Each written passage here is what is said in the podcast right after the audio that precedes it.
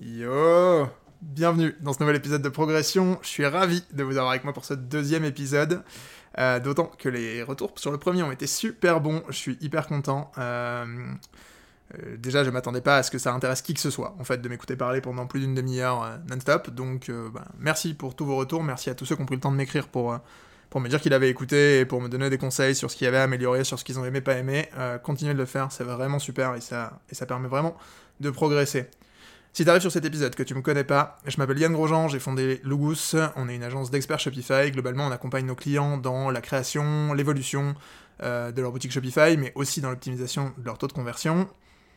Et euh, bah, globalement, moi je fais du Shopify depuis 7 ans, j'ai l'agence depuis 4 ans, et dans ce podcast, j'essaye de documenter mes apprentissages, mon parcours, j'essaye euh, autant que possible de tirer des grandes leçons qui peuvent vous servir, à la fois euh, si vous êtes entrepreneur au sens large du terme, euh, et euh, simplement si vous avez envie de réaliser des projets dans vos vies, si vous avez envie de faire des trucs, parce que bah, en fait c'est mon grand kiff moi, de faire des trucs, et voilà, ça n'a pas beaucoup plus d'intérêt que ça, si ce n'est que c'est un espèce de journal de bord dans lequel je me permets de vous parler de tout un tas de choses qui me passent par la tête, et, voilà, globalement on essaye simplement de, de documenter tout ça pour pouvoir y revenir dans le futur et constater la progression, d'où le titre du podcast. Sans plus de préambule, on parlait un petit peu euh, du premier épisode, euh, donc la règle aussi euh, que je m'impose pour pas être perfectionniste sur ce format, c'est pas de montage et pas de et pas de réécoute avant de publier. Donc, bah, du coup, j'ai réécouté après publication l'épisode pour essayer de comprendre un peu quels étaient les axes d'amélioration, et il y en a plusieurs. La première, c'est que j'ai pas mal de tics de langage, dont ce fameux E que vous venez d'entendre. Celui-ci, voilà, c'est probablement celui sur lequel je vais avoir le plus de mal à travailler, parce que il fait partie de moi, c'est la manière dont je m'exprime, mais il euh, n'y a, a, rien qui, ne soit insurmontable. Je vais essayer de faire attention à ça, je vais essayer euh, de pas vous en mettre partout. C'est pas toujours évident, mais on va essayer de travailler pour que ce soit mieux. J'ai aussi remarqué pas mal d'autres tics de langage ou de petits bruits de bouche qui sont particulièrement désagréables, qu'on va essayer de retirer Ok, on va essayer de faire attention. La qualité de l'audio était pas forcément terrible sur ce premier épisode. On a changé le micro, j'espère que c'est beaucoup mieux. J'ai un retour aussi, donc ce qui me permet de voilà d'avoir euh, une meilleure appréhension de ce qui est en train de se passer. Donc normalement sur ces points-là, on devrait être bien meilleur et j'espère que vous saurez l'apprécier. Dernière chose que j'ai remarqué sur ce podcast, c'est que euh, j'étais assez lisse, mine de rien. Euh, il y a beaucoup de de choses que j'ai l'habitude de dire, des tournures de phrases que j'ai l'habitude d'employer, euh, que je me suis pas permis d'utiliser dans ce podcast, dans ce premier épisode. Et j'ai pas envie de ça, c'est pas du tout l'objectif. L'idée c'est que je sois vraiment transparent, franc, honnête et avec vous comme je suis euh, dans la vie. Donc, euh, bah, on va faire sauter ces barrières-là, on va se lâcher un peu. Et puis, bah, juste, voilà, vous allez m'entendre dire des trucs, des fois un peu. Je vais essayer de pas dire trop de dingueries. Mais euh, peut-être j'irai des dingueries, et peut-être un jour ça me vaudra un bad buzz, et tant pis. en vrai, on, est là pour... Euh, on est là pour être authentique, et euh, voilà, avec tout ce que ça implique. Voilà un peu pour les retours du premier épisode. En tout cas, merci encore pour l'accueil que vous avez réservé à ce format. Je suis trop content. et puis, ben voilà. Deuxième épisode. Alors, comme je suis nul en plus avec la programmation, normalement ce deuxième épisode il sort le lendemain de la sortie du premier. Mais il est tourné avec une semaine de décalage. Bon, c'est le temps qu'on se rôde, globalement normalement, je vais essayer de tenir le rythme euh, d'un épisode par semaine, pardon. Idéalement le vendredi. Et euh, maintenant que je l'ai dit, eh ben, vous pourrez me tirer les oreilles si j'y arrive pas. Mais euh, on, va essayer de, on va essayer de le maintenir parce que c'est un format que j'aime bien, que j'aime produire et sur lequel je trouve que bah, je, suis, je suis content, j'aime bien, je kiffe. Voilà, tout est dit, je pense. rentrons sans plus tarder dans le vif du sujet. On va aborder trois grands thèmes aujourd'hui, un peu comme la dernière fois. L'idée c'est que je vous présente un peu où j'en suis avec la boîte, euh, les challenges qu'on est en train de relever et euh, ce qu'on est en train de faire globalement pour, euh, ben, pour surmonter les problématiques qu'on rencontre. En plus de ça, on va parler un petit peu de deux trucs un peu perso. Le premier, c'est on va revenir sur un commentaire que j'ai eu sur LinkedIn et qui m'a un peu, un peu rendu chafouin. On va pas se mentir, voire dire qui m'a carrément gavé. donc, on va revenir dessus et je vais vous expliquer pourquoi il m'a saoulé et pourquoi euh, je considère que cette personne a tort. Euh, même si, au demeurant, euh, c'est quelqu'un que j'apprécie beaucoup pour son travail. et puis, on va parler aussi de ce que c'est que d'être déter pour de vrai et de pourquoi c'est un avantage, c'est un edge incroyable dans la vie de tous les jours. Voilà. Commençons, sans plus attendre, avec les problématiques qu'on rencontre aujourd'hui chez Logus. Vous le savez, je vous en ai parlé un petit peu dans l'épisode précédent. Si vous l'avez pas écouté, je vous invite à aller l'écouter.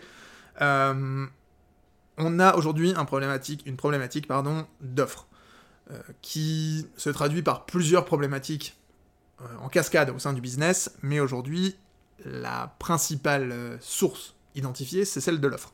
On a une offre qui est hautement sur mesure, sur laquelle il y a peu de taux de réachat, et donc en fait on a besoin aujourd'hui de structurer une offre un peu différente, dans laquelle on continue de délivrer la même expertise, mais avec euh, un format de distribution un peu différent, dans lequel on va essayer d'apporter plus de valeur à nos clients, et surtout dans lequel on va essayer de capitaliser pour essayer euh, de créer de la récurrence au sein de, euh, bah, de notre portefeuille client. L'objectif, c'est ni plus ni moins que de rentrer, de passer d'un modèle où on facture essentiellement 80% de notre chiffre d'affaires aujourd'hui est facturé en one shot. L'objectif, c'est de passer demain dans un modèle où euh, bah, on a 80% de notre revenu qui est facturé en récurrent et euh, qui, va nous permettre de créer, du MRR. Mais tout ça, ça va pas se faire sans mal, parce que euh, bah, il faut réorganiser une partie de la production, et surtout, il faut bah, délivrer une nouvelle offre qui est assez éloignée de ce qu'on a l'habitude de délivrer. Pour autant, la bonne nouvelle, c'est que j'ai un edge important euh, par rapport à mes réseaux, par rapport à LinkedIn notamment, sur lequel je parle d'optimisation de la conversion depuis très longtemps. Ça fait bientôt deux ans que je publie de manière excessivement régulière sur l'optimisation de la conversion et sur comment les e-commerçants devraient mettre en place des stratégies qui vont leur permettre de, euh, ben, gagner plus d'argent à trafic égal parce qu'ils vont simplement convertir plus de monde. Tout ça fait que euh, j'ai pas mal réfléchi et tourné le truc dans tous les sens. Euh, une bonne offre aujourd'hui, qui complète, enfin qui coche en tout cas toutes les cases dont on a besoin, elle doit répondre à euh, trois critères. La première, c'est qu'elle doit être standardisable. C'est hyper important. On veut pouvoir la délivrer à l'échelle, comme toujours, mais c'est l'une des problématiques qu'on a aujourd'hui avec des offres qui sont trop sur mesure. Donc on veut une offre qui soit standardisable. On veut une offre qui nous permette d'établir une promesse chiffrée et impactante pour le client. Globalement, aujourd'hui, euh, le client avec ses besoins et nous, on se place en, exécutant de son besoin. Ça marche bien euh, quand vous avez des clients qui sont convaincus euh, déjà de vos services, mais en plus qui sont en connaissance de leurs besoins. Ça marche moins bien quand vous devez faire de la prospection et quand vous allez chercher les clients à la main. Donc, l'enjeu, c'est d'avoir une promesse qui soit chiffrée et qui soit impactante pour le client globalement une promesse financière. Parce que euh, c'est ce qu'on va aller chercher. Aujourd'hui, on est en B2B, donc globalement, les gens, ce que vont acheter nos clients, c'est plus d'argent. Ils vont nous confier une partie de leur mission, pas une partie de leur budget, pardon, pour réaliser des missions qui, ils l'espèrent, vont euh, leur apporter plus d'argent en sortie. L'équation économique, elle est aussi simple que ça. Et puis, euh, enfin, la troisième la troisième condition que cette offre doit remplir, c'est euh, d'être une offre qui soit répétable, sur laquelle on puisse créer du revenu récurrent et qui a un sens à s'inscrire sur le long terme. Euh, globalement, big up à mon ami euh, Tom Boglin, par exemple, de la Standardicom, qui a une agence d'emailing, et donc pour lequel, ben, évidemment, on a une récurrence sur le modèle, puisque ben, les boîtes, les clients avec qui ils travaillent, vont faire appel à son agence régulièrement pour euh, ben, créer de nouveaux emails et euh, donc ils ont en place un forfait mensuel dans lequel euh, ils vont gérer les newsletters, les flows, etc. Ceci étant dit, une fois qu'on a ces trois, ces, trois composantes de ce qui va faire une bonne offre et qui va nous permettre de, passer un peu ce, ce, plafond de verre qui est aujourd'hui induit par la façon dont on distribue nos services, ben en fait, il y a besoin maintenant de trouver en fait ce qu'on va mettre dans cette offre, parce qu'on sait à quoi elle doit ressembler, mais maintenant il va falloir qu'on trouve un peu les leviers qui vont nous permettre, les leviers qu'on va actionner euh, pour euh, ben, créer quelque chose qui vaille la peine pour nos clients. Euh, pour ça, effectivement, on a cherché à identifier un petit peu les besoins de notre, de notre clientèle actuelle, on a échangé avec eux, pas mal creusé dans, les, dans nos réseaux proches de e-commerçants, etc. En fait, la problématique, elle est euh, quasiment systématique. Ils ont besoin de vendre plus. Pour ça, il y a plusieurs leviers. Euh, on peut faire de l'acquisition, on peut faire euh, de, ben voilà, de, comment, de la rétention avec des emailing, etc. Mais nous, c'est pas du tout notre expertise et c'est pas du tout là où on va se placer. On n'a pas, du tout envie de développer une nouvelle expertise. On a simplement envie de distribuer une expertise qu'on a déjà d'une autre manière. Et donc pour ça, l'enjeu, ça va être d'aller, vous l'avez compris, je pense, sur la CRO. Pourquoi sur la CRO Alors, CRO, pour ceux qui ne sont pas familiers, euh, c'est pour Conversion Rate Optimization, euh, ce qui veut dire optimisation du taux de conversion. pourquoi l'optimisation du taux de conversion? Bah, Deux choses. D'une première chose, c'est que bah, on a l'expertise en interne. moi, je suis un passionné de CRO. on, a conseillé des dizaines, voire plusieurs dizaines de marques sur l'optimisation de leur taux de conversion. On a implémenté avec elles des modifications sur lesquelles on a obtenu de très bons résultats, donc l'expertise, elle est là. Euh, la promesse chiffrée, elle est évidente, puisque bah, si on arrive à augmenter ton taux de conversion de X%, tu prends ton chiffre d'affaires, tu prends ton trafic, ton panier moyen, et on est capable derrière de te dire exactement euh, à l'avance ce qu'on est capable de te rapporter. Charge à nous de remplir la promesse.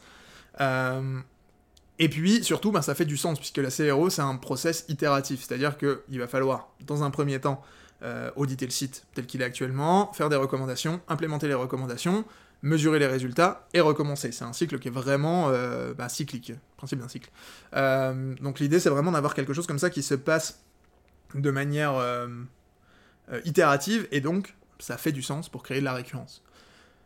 Maintenant, c'est quelque chose qu'on n'a jamais fait, qu'on n'a jamais vendu. en particulier, moi, la promesse chiffrée, c'est pas quelque chose qu'on a déjà mis en place. Principalement parce que historiquement, dans le dev, euh, on part plutôt sur une obligation, alors, on parle en termes légaux, mais on est plutôt sur une obligation de moyens que de résultats, euh, ce que je trouve pas toujours euh, terrible, hein, même souvent pas, très bien, pas très bon, mais la vérité c'est que c'est quand même le cas. Et donc du coup, il faut être bien sûr de la promesse et de calibrer la promesse à une échelle dans laquelle tu es sûr de pouvoir travailler. L'enjeu, c'est de réussir à promettre 90% et de délivrer 100 voire 110. Parce qu'il n'y a rien de pire que de promettre 100 et de délivrer 90. Ça crée de l'insatisfaction client, ça crée quelque chose, une expérience qui est très mauvaise, et donc pour nous, c'est pas du tout l'enjeu. Donc maintenant, il y a une question de calibrage de l'offre, et puis de format dans cette offre. Euh, ce qu'on ne sait pas encore, ce que j'ai pas encore euh, identifié, c'est euh, à quelle fréquence on devrait réaliser ces audits, à quelle, quelle est la vélocité globalement qui va être attendue de nous par les clients de cette offre. Et ça, ça ne s'invente pas. Parce qu'en vrai, je pourrais me poser devant ma feuille et me dire, ok, euh, vas-y Yann, invente, euh, cette offre et fais en sorte que euh, qu'elle fonctionne. Spoiler alert, ça marche pas. Si vous êtes entrepreneur, vous le savez probablement. Si vous l'êtes pas encore, ne faites pas ça, c'est une bêtise. Il n'y a rien de pire que de s'asseoir devant sa feuille et d'imaginer ce qu'attendent vos clients. Pour savoir ce que veulent vos clients, il faut aller parler à vos clients. Ça, c'est la seule stratégie valable, c'est la seule, la seule chose qui marche vraiment aujourd'hui. Et qui a toujours marché d'ailleurs. Donc, l'enjeu maintenant, il est là, c'est de réussir à ébaucher une première structure, parce que vous pouvez pas aller parler avec vos clients avec rien. Donc l'enjeu, c'est d'avoir une première structure de ce à quoi ça pourrait ressembler. Derrière, on va aller la présenter à nos clients existants pour essayer déjà de voir s'il y a un fit avec l'offre et si ça peut fonctionner. Si nos propres clients, qui ont confiance en nous, qui connaissent notre expertise et qui sont a priori très satisfaits de nos services, euh, sont pas clients de ce genre d'offre, c'est probablement qu'on s'est planté quelque part et que ça sert à rien d'aller euh, essayer de chercher euh, ailleurs d'autres cibles, d'autres acquisitions. L'idée c'est vraiment de se concentrer sur la même cible et de trouver un modèle différent pour distribuer plus de valeur. Donc si on n'y arrive pas par là, clairement il faudra revoir le plan et ça sert à rien. Donc, on a dit étape 1, mettre au point une, un premier embryon d'offre, à quoi ça pourrait ressembler? Ça j'ai déjà bien avancé, je pense que je vous en reparlerai quand ce sera vraiment finalisé probablement ce week-end, je vais travailler là-dessus. Donc, on a déjà, je pense, un bon 80% euh, de ce premier embryon qui est, euh, qui est prêt. Maintenant, il faut que voilà, j'affine un peu les détails, mais rien de bien, rien de bien compliqué. La semaine prochaine, l'enjeu, c'est euh, de présenter ça à nos clients existants, ceux qui, on le pense, peuvent être intéressés par ce genre de prestations. Il y en a certains dont on est presque sûr, parce que c'est ceux qui nous font remonter le besoin le plus souvent, que ça va prendre, mais on en sera sûr qu'une fois qu'on l'aura vraiment lancé. L'enjeu, c'est déjà de signer des premiers deals pour, se conforter dans euh, le fait que bah, cette offre, elle a du sens. Idéalement, il faudrait qu'on arrive à signer 3, 4, peut-être 5 deals euh, en interne chez nos clients, et ça, ce serait vraiment parfait. Je pense que 3 très rapidement, c'est jouable, parce qu'après, on a aussi des clients qui sont quand même euh, assez gros, assez structurés, et donc en général, on sait quand on veut, quand on veut amorcer une nouvelle prestation, il y a quand même une inertie euh, dû au B2B et à la taille des structures, qui peut parfois demander un peu plus de temps. Mais je pense que viser euh, trois nouveaux clients d'ici la fin du mois, ce serait vrai, enfin d'ici la fin du mois de novembre, hein, pardon, parce que pas d'octobre, ça ce sera pas possible. Euh, mais d'ici la fin du mois de novembre, viser trois nouveaux clients sur cette offre, ce serait vraiment pas mal, à mon sens. Tout l'enjeu derrière, c'est que si on arrive à valider l'intérêt de nos clients sur cette offre, on va pouvoir commencer à aller en parler dehors. Mais en fait, on va pas tout à fait attendre et mm, fonctionner de manière séquentielle. Tout l'enjeu, ça va être de chauffer déjà un petit peu l'audience et d'en profiter pour collecter de l'information. Donc, en parallèle de la présentation de cette nouvelle offre à nos clients, ce que je vais faire, c'est que je vais commencer à envoyer quelques sondages sur LinkedIn. Allez me suivre si vous ne le faites pas encore. D'ailleurs, Yann Grosjean sur LinkedIn. Euh, je serais ravi euh, de vous compter parmi les gens qui me suivent. On est déjà un peu plus de 6600 maintenant. Euh, et, j'ai hâte qu'on passe les 10 000. En vrai, c'est un peu le cap que j'ai en tête. Donc, donc venez, si vous écoutez ce podcast. en même temps, si vous écoutez ce podcast, vous venez probablement de LinkedIn, parce qu'il n'y a que là-bas que je le communique. Il va vraiment falloir que je revoie mes call to action, parce que ça, c'est nul. euh, c'est pas grave. Si vous venez de LinkedIn parce que quelqu'un a liké le post, ou que je sais pas pourquoi vous me suivez pas, suivez-moi, en fait. Et puis, si vous me suivez déjà, envoyez mon compte à un pote, euh, dites-lui de me suivre. Ça m'aidera. Euh, donc, tout l'enjeu. On a dit, trêve de bavardage. Euh, ça va être donc de chauffer un peu l'audience et de commencer à collecter des premiers retours. Pour ça, on va envoyer des sondages. L'enjeu, il va être double. Ça va être d'une part de commencer à affiner un petit peu le positionnement de cette offre en fonction euh, ben, euh, des réponses qu'on va obtenir grâce au sondage, mais en plus de pouvoir recontacter les personnes qui ont répondu au sondage pour éventuellement les avoir en call et essayer de leur proposer notre offre. Tout l'enjeu, évidemment, c'est d'essayer de signer le plus de clients possible dans un intervalle le plus court possible. Si tout va bien, et que cette offre plaît, que cette offre rencontre son product market fit, euh, ça va amorcer un gros tournant, puisque du coup, on va pouvoir basculer d'un modèle one-shot à un modèle beaucoup plus récurrent. Et ça, ce serait vraiment génial. Ça répondrait en fait à trois de nos problèmes, euh, qui sont ben, évidemment euh, la récurrence des revenus, puisque ça c'est quand même important, euh, la valeur à long terme, parce que moi j'ai vraiment envie qu'on puisse créer ce genre de relation à long terme aujourd'hui. Ça me frustre trop qu'avec nos clients, on puisse pas, on n'arrive pas en tout cas à craquer ce truc de euh, les accompagner sur le très long terme. C'est lié euh, à, l'expertise qu'on délivre et à la manière dont on le délivre, c'est évident.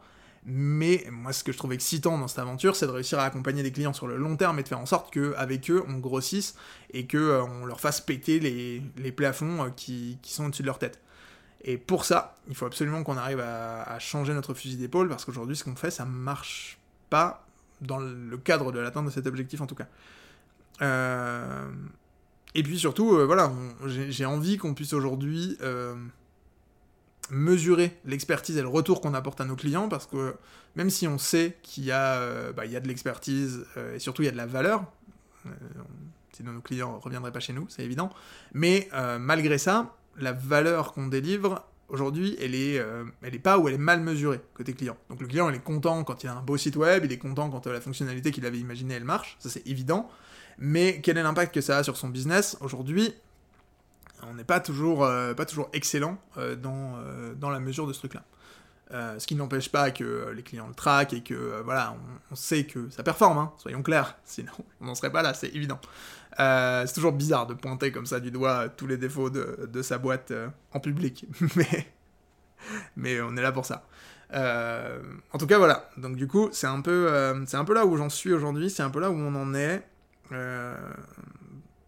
voilà, j'ai communiqué dessus en interne, donc tout le monde est aligné sur, sur ce qu'on va faire. Et, voilà, et on, va le faire simplement. Donc, voilà, le plan est, en marche.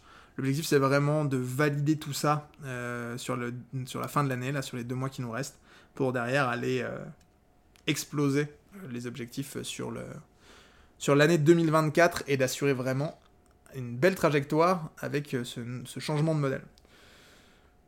Je pense que c'était à peu près tout pour le Goose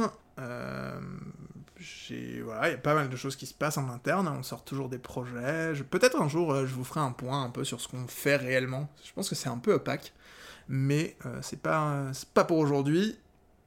J'en profite donc pour vous dire que si vous ne voulez pas manquer un prochain épisode dans lequel je vous parlerai par exemple de tous les beaux projets qu'on réalise et de euh, quelles sont les galères qu'on rencontre sur ces beaux projets, ou de quels sont nos plus grands succès, ce dont on est le plus fier, eh bien, abonnez-vous à ce podcast parce que euh, vous n'avez pas envie de louper les prochains épisodes. Au contraire, vous avez envie d'être là parmi les premiers, vous avez envie de ne rien manquer, pas une seule miette. Abonnez-vous, laissez 5 étoiles sur la plateforme de podcast de votre choix, Apple Podcast euh, et Spotify de préférence, c'est ce qui, nous, c'est ce qui m'aide le plus. Euh, Et puis, euh, ben, partagez cet épisode si vous pensez qu'il peut intéresser quelqu'un. Si vous connaissez quelqu'un euh, qui monte une agence, si vous connaissez quelqu'un qui est CEO d'agence, si vous connaissez quelqu'un qui fait du e-commerce et qui va chercher un partenaire pour faire de la CRO, eh ben, partagez-lui cet épisode, ça fait toujours plaisir, le karma vous le rendra. Voilà. Je pense que c'est tout. Cette fois, on en a terminé avec la petite parenthèse promo, on en a terminé avec les problèmes de Lugos, et euh, je vais boire un peu d'eau, parce qu'il se fait soif. C'est, mine de rien, assez challengeant euh, de discuter comme ça, tout seul. Je vérifie que ça recorde bien. Ouais, j'ai peur, en fait, de prendre la conf et de me retrouver avec euh, un jour un, épisode qui n'est pas enregistré, je vous avoue. J'espère aussi que ce bruit de, déglutition n'est pas abominable dans vos oreilles. Ok, 20 minutes, c'est pas mal. ouais, et eh bien on va pouvoir enchaîner. Hop, alors voilà, donc toi non, tu m'embêtes. Voilà, on y est. On va parler de mon fameux commentaire LinkedIn. Euh, et on va parler méritocratie surtout. Euh, voilà. Je vais vous lire le commentaire. En fait, je vais commencer comme ça. Je vais vous lire le commentaire. Euh, et non, je vais d'abord vous donner un peu de contexte. le contexte, c'est un post que j'ai publié sur mon compte dans lequel euh, on voit un retraité pendant les manifestations sur les retraites euh, qui globalement euh, tient un panneau qui dit Macron voleur, rends-moi ma retraite. Voilà, dans ce poste, j'explique que, bah, moi c'est pas ma philosophie, que je suis plutôt pro responsabilité individuelle et que je refuse catégoriquement de me retrouver un jour dans la position de cet homme. Et bah, évidemment, ça a mis des gens en colère j'ai reçu un commentaire qui disait, et je vais vous le lire tel quel, on discutera juste après, qui disait Discours typique du mythe de la méritocratie, la, la responsabilité absolue n'existe pas. En quoi cet homme est responsable de ses déterminismes et de ses conditions de vie qui lui ont mis dans cette situation? En quoi il est responsable de croire que Macron peut le sauver? Chacun ses opinions, mais ne prenons pas de haut les autres. Ça m'a foutu en rogne. En vrai, euh, ça m'a gavé. Ça m'a vraiment gavé. Déjà parce que dans le post, j'écris noir sur blanc. Euh, que je le fais pas par manque d'empathie, enfin que j'ai pas envie de me retrouver dans cette position, pas par manque d'empathie ou euh, par arrogance, euh, mais plutôt parce que c'est un choix de vie et donc que c'est personnel. Donc déjà la première chose c'est que ben, m'attaquer sur le fait que c'est un, enfin je serais je prendrais quelqu'un de haut, je prendrais ce gars-là de haut, c'est pas vrai. Déjà, je le connais pas, puis je m'en fous, en vrai, je sais pas qui c'est, moi, ce gars-là. simplement, ce que je trouve un peu euh, compliqué. C'est pas compliqué, en fait, non. On va. Euh, je vous. Arrêtons tout. J'allais faire de la langue de bois. c'est ce qui s'est passé en partie dans le premier épisode, et c'est ce qu'on ne va pas faire dans celui-ci. Euh, allons-y, dans le dur. je suis un amoureux. Je crois fondamentalement au fait, enfin, au grand principe de la méritocratie et de la responsabilité individuelle. Voilà, on va y aller cash. je suis convaincu que euh, si chacun assumait pleinement la responsabilité de ce qui lui arrive dans la vie, le monde s'en porterait beaucoup mieux. Et je trouve toujours assez indécent euh, d'attendre, en tout cas, d'une force euh, supérieure, souvent le gouvernement, qu'il vienne résoudre tous nos problèmes. On a le droit de pas être content, on a le droit de manifester, on a le droit de pas être d'accord, on a le droit de le dire, pas de souci, 100% d'accord, tant que on ne se refuse pas la propre responsabilité de nos actions.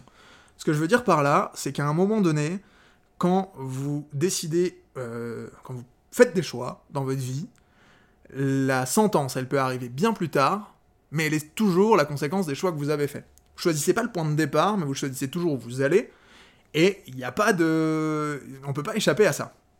Et c'est un truc qui est complètement ancré dans le cerveau de tout le monde quand on parle d'entrepreneuriat, et qui est absolument pas compris quand on parle d'autres sujets. Je m'explique. Première chose, très simple, euh, imaginons aujourd'hui je prends une décision catastrophique pour la boîte. Mais c'est pas une décision catastrophique à court terme. C'est une décision qu'on va payer dans 3 euh, ou 6 ans. Je sais pas, euh, mauvais choix de régime de déclaration, un truc légal, j'en sais rien, ou euh, je sais pas, que sais-je. Je prends une décision nulle aujourd'hui et dans 6 ans, ça coule la boîte.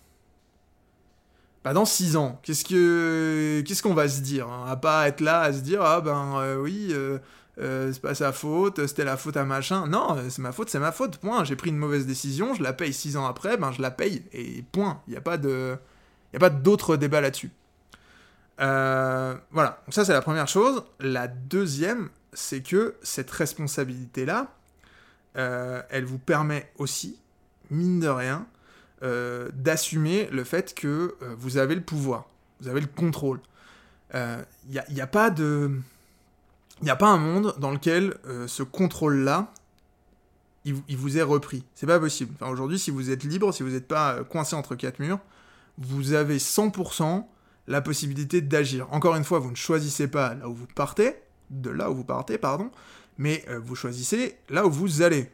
Vous avez le droit de bouger, vous n'êtes pas un putain d'arbre, donc à un moment donné, assumez cette responsabilité, prenez le choix euh, de vos décisions, et faites en sorte que, euh, que vous vous dirigiez là où vous avez envie d'emmener votre vie je, suis persuadé au plus profond de moi que le travail et l'effort, c'est c'est le moyen le plus sûr pour s'élever dans notre société. Je suis persuadé aujourd'hui que euh, que euh, le que oui le, la méritocratie, en tout cas, je crois que ça fonctionne. J'en suis j'en suis intimement convaincu. Je suis persuadé qu'il n'y a pas il y a pas vraiment d'autres solutions. Et en fait, je crois que la, la meilleure manière pour le voir, c'est euh, de réfléchir à l'envers. Il y a un modèle mental que j'aime beaucoup, c'est celui de l'inversion, et c'est de se dire, ok, si je prends ce truc et que je fais l'inverse, qu'est-ce que ça va produire? Si je prends la responsabilité de mes actes, si je décide aujourd'hui que je suis en capacité euh, d'agir et que euh, j'ai la pleine responsabilité de ce qui m'arrive, qu'est-ce qui va se passer? A priori, je vais me mettre à essayer de prendre des actions qui vont m'emmener un peu plus proche de là où j'ai envie d'aller. Plutôt cool. Maintenant, si je fais l'inverse, si je décide que rien n'est ma faute, et que, euh, bah, en fait, je peux rester passif, je dois rester passif et attendre euh, d'une force supérieure, du gouvernement, euh, de, de, qui vous voulez, qui subvienne à mes besoins. Ou, mais en fait, ça peut être ce que vous voulez. Hein. On avait la discussion avec à propos des, experts comptables, des boîtes qui se plantent et, des entrepreneurs pour qui c'est toujours la faute de l'expert comptable, qu'ils aient mal conseillé, par exemple. Flemme, quoi. À un moment donné, vous pouvez. Vous pouvez pas vous placer dans cette situation-là. Et en tout cas, moi, je refuse de le faire. Faites ce que vous voulez, hein. moi, je suis pro-liberté, hein. vous avez le droit. Hein. Si, vous... En fait, si vous m'écoutez et que vous êtes encore là, c'est probablement que vous êtes à peu près d'accord, sinon vous auriez probablement tout arrêté et vous seriez en train de m'insulter sur LinkedIn. Mais, euh... mais si c'est pas le cas, c'est probablement que vous êtes d'accord. Et si vous l'êtes pas, je, suis... je serais très heureux d'en débattre. Et en soi, vous êtes libre de faire ce que vous voulez. C'est pas... Je vous explique simplement, moi, ce que ce que je vis, ce, que... ce en quoi je crois, et pourquoi il est hors de question euh, que, ça se passe, euh, que ça se passe autrement que comme ça dans ma vie. J'ai l'absolue nécessité, et j'ai ce besoin de contrôle viscéral sur, euh, mes actions. Alors après, il y a plein de choses qui sont pas sous mon contrôle, mais j'en assume en tout cas la pleine responsabilité. Voilà. Comment clôturer ce, petit coup de gueule? Je ne sais pas, mais en tout cas, d'une part, bon. Euh, même si je peux paraître euh, arrogant, même si tout ce que j'ai pu vous dire a pu vous sembler aberrant, le respect n'a jamais fait de mal à personne, première chose. le débat non plus, donc en vrai, si vous avez envie d'en débattre, contactez-moi, je suis toujours ravi qu'on puisse échanger dans le, calme et le respect. et puis, enfin, dernière chose, si euh, tout ça c'est possible aujourd'hui, c'est aussi parce que, bah, quand même, on a la chance de vivre dans un pays libre. Hein. Si vous étiez dans un pays en guerre, euh, ma... réponse serait probablement différente. Donc, remettons tout dans son contexte, on parle bien ici euh, de, nos propres vies. Et voilà. mais du coup, ça me fait une transition parfaite pour la suite, puisqu'on va parler de la déterre, qui a donné le titre à cet épisode d'ailleurs. Euh, pour l'instant, l'épisode s'appelle Moyen en tout, mais vraiment déter. Je pense que ça va être le titre final. Hein. J'ai pas de. J'aurai pas le temps d'en trouver un autre de toute façon. Euh, alors, pourquoi moyen en tout? On va peut-être commencer par le début. Euh, parce qu'en vrai, je suis pas vraiment bon à rien, mine de rien. en tout cas, je suis excellent dans pas grand chose, si ce n'est peut-être le code. je suis développeur de formation et j'aime bien. Mais euh, rien ne me prédestinait à être euh, CEO, hein, pour être honnête. Je suis pas très bon vendeur, je suis pas très bon en marketing, euh, je suis pas très bon en management, je délègue pas super bien. quand on fait le bilan, je suis plutôt moyen en tout.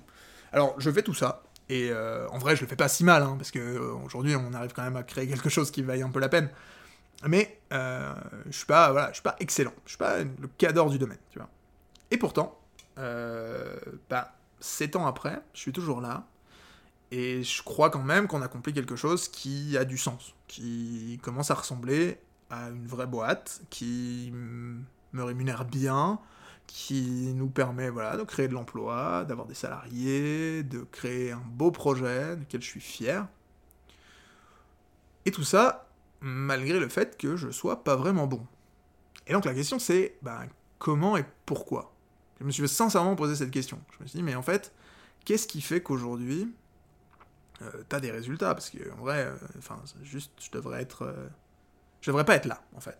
À la limite, j'aurais fait, je pense, un très bon CTO, ça, je pense que j'aurais pu. Mais je suis pas fait, je suis pas câblé pour être, pour être CEO, à la base en tout cas. Et pourtant, aujourd'hui, c'est le rôle que j'occupe, et ça se passe plutôt bien. Hmm. Donc, maintenant qu'on sait ça, la question c'est quel est le facteur qu'on n'a pas pris en compte et qui va faire la différence? Et en fait, je m'en suis rendu compte dans le sport c'est le sport qui m'a emmené à cette, euh, euh, conclusion et euh, je la trouve, je pense qu'elle fait du sens. ça fait très longtemps que je fais du sport. Honnêtement, très très longtemps. je pense que, enfin de la musculation en tout cas, je pense que vraiment, je fais de la musculation depuis bientôt 6 ans. Alors j'ai pas toujours été très assidu dans ma pratique de la, dans ma pratique sportive. Euh, des moments où j'en ai fait beaucoup, des moments où j'ai complètement arrêté, euh, des moments où j'ai fait attention à ma diète, des moments où j'en ai rien à foutre. Euh, voilà, j'ai pas toujours été très consistant, mais ça fait 6 ans. Et, et aujourd'hui, honnêtement, j'ai pas un physique d'un gars qui a 6 ans de musculation, hein, soyons clairs. Je suis pas excellent dans ce domaine-là non plus. Cependant, je suis quand même aujourd'hui assez content de mon, physique. Euh, d'autant plus là sur les derniers mois. Je en parlerai, je pense, dans le prochain épisode. On parlera un peu de sport, parce que je pense que c'est intéressant, c'est une grosse composante de ma vie et j'aimerais bien, bien pouvoir vous en parler un peu. On rentrera dans le détail. Pensez à vous abonner, encore une fois. Euh, et à laisser 5 étoiles sur Apple Podcast et sur Spotify. Pensez-y, c'est important. Euh, mais globalement, je voilà, je, je, suis aujourd'hui très fier de mon, de mon physique. Vous avez le droit de pas l'aimer, hein, pas de problème. Mais moi j'en suis content. Euh, et donc, ce qui fait la différence, mine de rien, avec euh, des gens qui, bah, qui faisaient du sport avec moi à l'époque et qui ont aujourd'hui un physique duquel ils sont pas forcément satisfaits pour en avoir discuté avec eux, c'est essentiellement que six ans après, je suis toujours là. Alors, c'est pas parfait, c'est pas, ça n'a pas toujours été parfait, ça, il y a eu des hauts, des bas, mais six ans après, je suis toujours là. Et en fait, j'ai commencé à entreprendre, enfin, ou en tout cas, j'ai commencé à faire du sport peu de temps après avoir commencé à entreprendre. C'est quand j'ai commencé à m'intéresser à la productivité, à ce qu'il fallait faire pour être euh, un, warrior euh, de, d'efficacité, un monstre d'efficacité. Euh, bah, évidemment, je suis tombé sur le sport. Et, mine de rien, j'ai commencé à me faire un petit rapprochement là qui me semblait assez sympa. La vérité, c'est que ça fait 7 ans que je suis là. Ça fait 7 ans que euh, j'ai pas lâché Shopify. Ça fait 7 ans que je fais du Shopify euh, tous les jours. Presque tous les jours. Un petit peu moins les week-ends maintenant, mais pendant longtemps, tous les jours, même le week-end. Et, euh, je pense que c'est ça qui fait la vraie différence en fait. C'est cette, grosse déterre quoi. C'est que j'ai décidé un jour, il y a 7 ans, que j'allais faire une belle boîte, que j'allais voilà, que j'allais tout casser. Et, et j'ai pas lâché j'ai toujours pas lâché en fait. J'y crois toujours quoi. Et il y a eu des moments de haut, il y a eu des moments de bas, il y a eu des gens qui ont douté, j'ai douté, mais j'ai pas lâché. Et en fait, c'est déterre là, ce truc, ce feu qui brûle au fond des tripes et qui te fait dire, en fait, quoi qu'il arrive, si je suis pas mort, je m'arrêterai pas. Elle te donne un pouvoir, mais qui est incommensurable sur le commun des mortels. T'as pas idée d'à quel point la plupart des gens ont pas la volonté nécessaire pour tenir comme ça un projet, une activité sportive, une pratique quelle qu'elle soit, sur le, temps long, sur des années. Et moi, je suis vraiment partisan de, de la technique du marathon. Je suis pas un sprinter. Je pense qu'il n'y a pas de... Il n'y a pas de raison... alors, il y a des gens à qui ça réussit, hein. attention, soyons clairs, hein. c'est pas la seule, pas la seule façon de réussir. Mais en tout cas, c'est la mienne. Euh, tu peux sprinter dans un marathon, enfin tu peux essayer de sprinter dans un marathon et tu vas juste te cramer et tu vas, tu vas mourir et tu n'arriveras jamais à la fin. A l'inverse, si tu veux courir un marathon et le faire bien, ce qu'il faut faire, c'est courir lentement et à un rythme qui est tenable sur 42 km. Et en fait, 42 km, c'est putain de long. C'est très très long. Euh, n'importe qui qui court un marathon vous le dira. Et je vous dis ça alors que je n'en ai jamais couru. Hein. Remarquez l'aplomb, c'est quand même assez exceptionnel. Euh, et bien pourtant, ce truc-là, il, il, est, il est pas si souvent appliqué. Et en fait, si vous êtes capable aujourd'hui de prendre une décision, de prendre une direction, et de vous y tenir pendant des années, vous avez en vous une force, mais incroyable. Et soyons clairs, je pense qu'il y a plein de directions que j'aurais pu prendre à l'époque, qui m'auraient emmené beaucoup plus loin 7 ans plus tard. C'est sûr. Je suis persuadé qu'il y avait mille autres chemins beaucoup plus efficaces, beaucoup plus rapides, qui m'auraient emmené bien plus loin. Pour autant, c'est pas ce que j'ai pris. Mais ce qui aurait été pire que de prendre une direction moyenne et de la tenir pendant 7 ans, c'est de tourner en rond au point de départ en essayant de comprendre quelle est la meilleure direction à prendre. Parce que il y a un dicton qui dit que l'idiot qui s'assoit, euh, pardon, l'idiot qui marche va toujours plus loin que l'intelligent qui s'assoit. C'est ça le dicton. Et ben moi j'ai décidé d'être l'idiot qui marche. Et en tant qu'idiot, bah je suis pas très bon. J'ai pas le sentiment que je sois vraiment exceptionnel nulle part. Mais je marche. Et je marche depuis longtemps, les gars.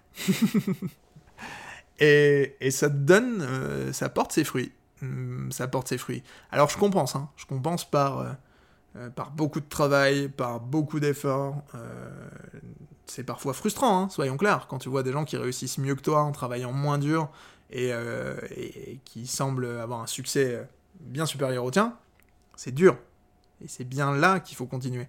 C'est parce que c'est dur que euh, vous savez qu'il va falloir continuer sur la même voie. Et en fait, eh ben cette déterre-là, personne ne peut vous l'enlever. Quand vous l'avez, il n'y a rien qui peut vous arrêter. De toute façon, au pire, quoi Au pire, qu'est-ce qui va se passer? Dire si demain il y a un concurrent qui réussit mieux que moi, si demain il y a un mec qui fait un meilleur projet, si demain euh, il y a une opportunité dans la crypto, le web 3, que sais-je, on bat les couilles. Moi je fais mon truc j'avance, un pas après l'autre. Et franchement, cette déterre-là, cette flamme, parce que c'est vraiment une flamme, c'est un truc qui brûle au fond du ventre, quoi. Je souhaite à tout le monde de, le ressentir un jour et de, savoir qu'il est sur la bonne voie, quoi. Parce que quand on se retourne, quand on regarde un peu derrière nous, quand on prend le temps de voir un peu le chemin parcouru, eh ben putain, ça fait plaisir. Voilà. Je pense que je vais vous laisser là-dessus. Je trouve que c'est pas mal. Et si, il y a quand même une chose euh, qu'il faudra que je vous dise, et en fait je vais vous garder à la toute fin. On va finir là-dessus, et peut-être même ça deviendra la signature du podcast, peut-être même on finira tous les épisodes dorénavant là-dessus. Ce que j'aime bien, c'est la citation que je préfère dans, dans, le monde entier. Alors, avant de vous laisser, avant de euh, vous dévoiler ma citation préférée et en quoi elle a un lien avec tout ça, je vais vous demander encore une fois de vous abonner, de laisser 5 étoiles sur Apple Podcast si vous avez aimé ce contenu. Euh, en même temps, si vous m'avez écouté parler pendant 38 minutes, je pense que vous avez dû apprendre au moins un truc ou deux. Vous avez dû me trouver à peu près sympa, sinon vous ne seriez pas là. Euh, et donc si je vous ai diverti pendant 38 minutes, eh ben, au moins laissez-moi un petit, un petit 5 étoiles, ce serait vraiment sympa de votre part. D'ailleurs, je me rends compte que des fois je vous tutoie, des fois je te, des fois je tutoie, des fois je vous, vous vois. Bon, on verra on trouvera le, bon format à terme. Euh, n'hésitez pas non plus à me contacter sur LinkedIn, euh, toute blague mise à part, pour euh, bah, me dire ce que vous avez pensé de cet épisode, pour me faire vos retours. Je suis toujours preneur et c'est toujours très intéressant pour moi de pouvoir échanger avec vous là-dessus. J'adore, la liberté que permet ce format, donc vraiment, ça va continuer. Mais si ça continue, autant que ça continue et que ça vous plaise. Ce serait quand même bien. Voilà, maintenant que c'est dit, je vais vous laisser sur une seule citation qui deviendra probablement la signature de ce podcast. C'est une citation de Xavier Dolan. Euh, je ne veux pas dire de bêtises, je ne sais plus exactement quand c'est, mais euh, ça doit être son discours aux Oscars ou aux Césars, faudrait vérifier. Dans lequel il déclare une chose c'est que tout est possible à qui rêve, ose, travaille et n'abandonne jamais. Ciao